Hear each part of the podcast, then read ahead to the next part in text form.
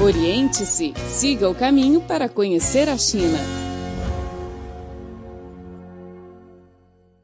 Olá, ouvinte, seja muito bem-vindo a mais uma edição do programa Oriente-se. Sou a Silvia Jin e ao meu lado, Denise Melo. Olá, Silvia. Muito bom estar aqui com vocês hoje.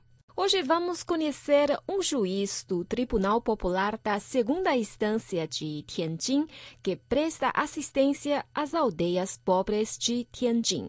Ele tem se empenhado na melhoria da vida dos habitantes locais. Acho que agora você deve ficar muito curioso sobre ele, não é? Então você não pode perder o nosso programa. É, acompanhe a nossa reportagem e conheça este exemplo de solidariedade e força de vontade. Vamos lá! Oriente-se, o programa que deixa você a par de tudo o que acontece na China. Na vila de Xilonghuyu, do distrito de da cidade de Tianjin, norte da China, há três aldeias pobres em agosto de 2013, o juiz Su Jinsong do Tribunal Popular da Segunda Instância de Tianjin veio para estas aldeias para oferecer assistências jurídicas aos aldeiões. Dentro destes dois anos, o juiz fez muitas coisas e mudou a vida dessas pessoas. Vamos ouvir a reportagem. Su Jinsong tem 41 anos. Dois anos atrás, ele foi escolhido como líder dos trabalhos de assistência aos pobres na vila de Xilonghuyu. O escrito de Su é muito simples e ele recebe os visitantes aqui. No início, ele prestou mais atenção às infraestruturas, tal como purificação da água potável. Mais tarde, ele começou a pesquisa da situação jurídica nestas aldeias. Ele observou que os aldeões conheciam seus direitos legais, porém os conhecimentos de solução dos litígios eram pequenos. Ele achava que era muito necessário divulgar e compartilhar esses conhecimentos com os aldeões.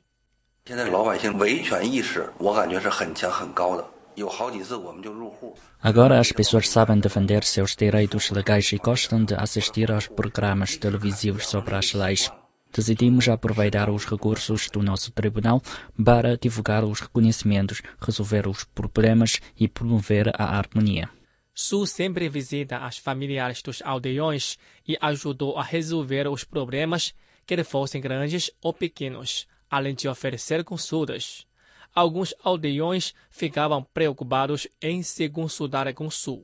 天津市来的干部，老百姓这点小事一咱们也不能麻烦人家，二一个人家愿不愿意管呢？ Como nossos problemas são pequeninos, não queremos perturbá-lo. Além disso, ele é um oficial do governo municipal e tem disposição de nos ajudar. O ato de Su eliminou a preocupação deles. Com a ajuda dele, muitos aldeões resolveram os problemas cotidianos e são muito agradecidos. Um aldeão acha que nas unidades administrativas básicas faltam pessoas de assistência jurídica como Su.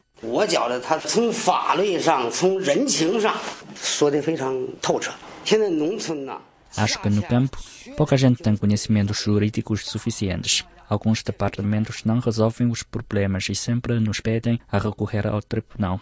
Quando o Su vem, ele resolve muitos problemas sozinho ao invés de recorrer ao tribunal.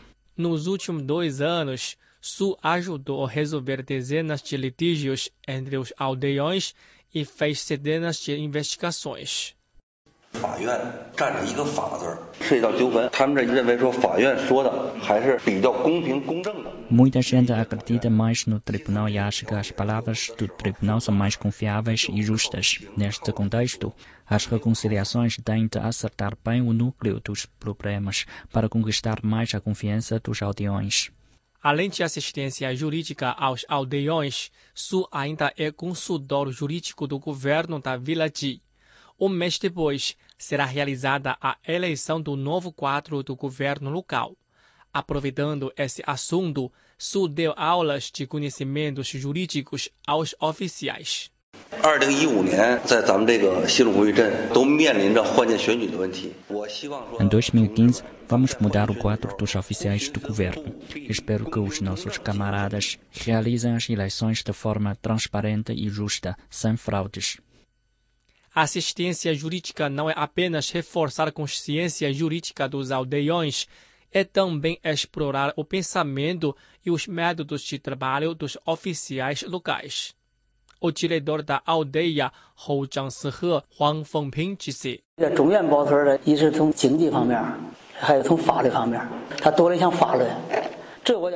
Esta aldeia tem um desenvolvimento econômico ao longo da divulgação dos conhecimentos jurídicos. Às vezes, a assistência jurídica é mais valiosa do que a assistência econômica.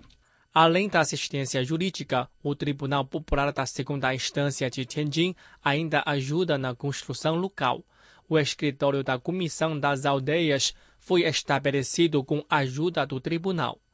O escritório tem uma sala de reunião, um centro de cuidado aos idosos e uma biblioteca. Se espera que esta região saia da pobreza o mais rápido possível. O mandato de Su é de dois anos ao fim do seu mandato, Su não quer abandonar este local. Ele disse que aprendeu muitos meios de trabalho na assistência jurídica nestes dois anos.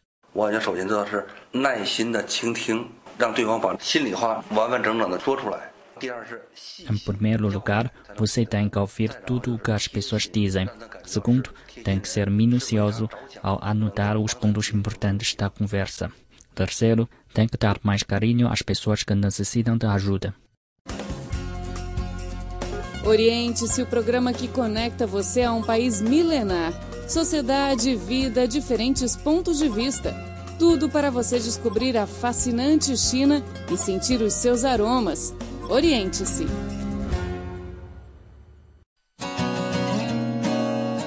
Rádio Internacional da China. A China mais perto de você. Caro ouvinte, regressamos à segunda parte do nosso programa.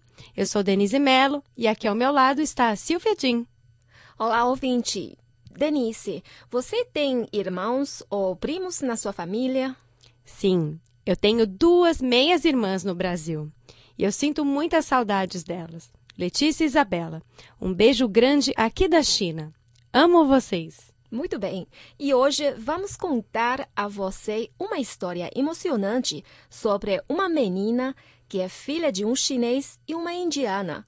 Ela veio à China procurar a sua meia-irmã e, felizmente, a encontrou com o auxílio de muitas pessoas solidárias. Caro ouvinte, fique a seguir com essa reportagem. Oriente-se, o programa que deixa você a par de tudo o que acontece na China. Dia 8 de maio, Jennifer, filha do chinês e da indiana, chegou à China para procurar sua meia-irmã que nunca tinha visto. Sinto sempre que ela está viva ainda. A procura dela é o último desejo do meu pai e vou me esforçar por toda a minha vida para encontrá-la. A meia-irmã mais velha de Jennifer chama-se An Luoxi e nasceu em Shanghai em 1935. O pai, An Qibang, estudava no Reino Unido e se tornou capitão de um navio comercial quando tinha 30 anos. Quando An Luoxi era pequena, An Qibang se divorciou da esposa. Na década de 40, quando o Japão invadiu a China, An Qibang foi a Chennai da Índia. A guerra impediu sua volta à pátria. Por isso, recomeçou sua vida na Índia. Ele abriu dois restaurantes chineses e encontrou a mãe de Jennifer, uma mulher indiana bondosa. Meu pai abriu um restaurante chinês e lá celebrou o casamento com minha mãe. Logo depois, abriu outro restaurante. Jennifer nasceu em 1952. Ela lembrava que o pai falava muito pouco sobre a vida na China, mas sempre guardava a foto da filha chinesa An Luoxi, que trabalhava no nordeste da China e passou a morar em Beijing na década de 70. Ela casou com Guo, um homem que cuida muito bem dela e sua família é muito feliz. A senhora Guo, filha de An Luoxi, disse: de fato, a vida da minha mãe é boa e meu pai a trata muito bem. A minha mãe quase não tem parentes e meu pai tem muitos familiares. Tenho um relacionamento ótimo com a minha mãe. Embora não tenha voltado à China, An Qibang sempre procura as informações sobre a filha através dos seus amigos que voltaram da China e mandou cartas através da embaixada chinesa na Índia. Infelizmente, até sua morte, ele não conseguiu ter informações da filha. Balaji, marido de Jennifer, apoia sempre a procura de An Luoxi. Às vezes, quando Jennifer quis desistir, Balaji sempre a encorajou.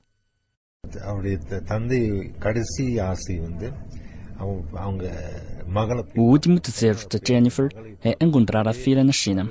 Garanto a Jennifer que, quando nos apresentarmos, voltamos para a China para concretizar o último desejo do seu pai. No dia 8, Balaji acompanhou sua esposa para Beijing. Dia seguinte, um amigo de Jennifer mandou e-mail sobre a história de Jennifer para o departamento de Daimia da Rádio Internacional da China, que divulgou junto com o departamento de inglês as informações sobre Jennifer. Dia 12, com análise das informações oferecidas pelos internautas e ouvintes, o nosso repórter encontrou An Luoxi. Dia 14, depois da separação por meio século, as irmãs se encontraram finalmente. Na ocasião, An Luoxi se sentiu feliz e triste. Ela nos contou a vida difícil depois que seu pai partiu. An Luoxi se sentiu intimidada ao ver Jennifer pela primeira vez. No início, não queria encontrá-la, mas quando a vi pela primeira vez, me senti muito próxima. Jennifer ficou muito alegre ao concretizar o último desejo do pai. Ela espera ficar mais tempo com seus familiares na China e também convidou An Luoxi para visitar a Índia. Jennifer disse: Há tantas lágrimas e tanta alegria. Vou manter contato com ela e espero levá-los para visitar a Índia. A história de Jennifer chamou a atenção de muitas pessoas e de muitos chineses que ajudaram na busca. O amigo de Jennifer, Wiswanatz, disse que isso é uma boa demonstração da amizade entre a China e a Índia.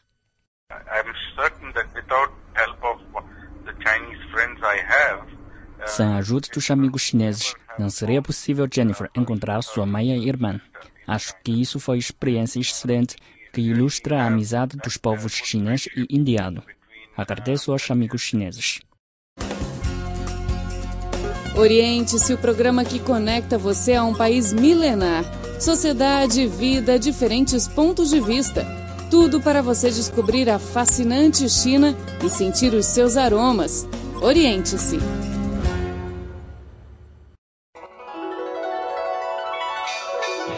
Você é daqueles que acha que a China é exótica e misteriosa? Então ouça a Rádio Internacional da China e saiba tudo do país que mais cresce no mundo.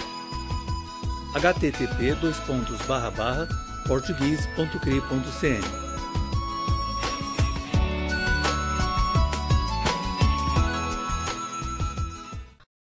Bom, caro amigo, o nosso programa Oriente-se fica hoje por aqui. Muito obrigada pela sua sintonia. Semana que vem voltamos com muito mais novidades para vocês. Sou a Silvia Jin e até a próxima semana. Grande abraço, tchau, tchau. Você é daqueles que acha que a China é exótica e misteriosa? Então ouça a Rádio Internacional da China e saiba tudo do país que mais cresce no mundo http português.cri.cn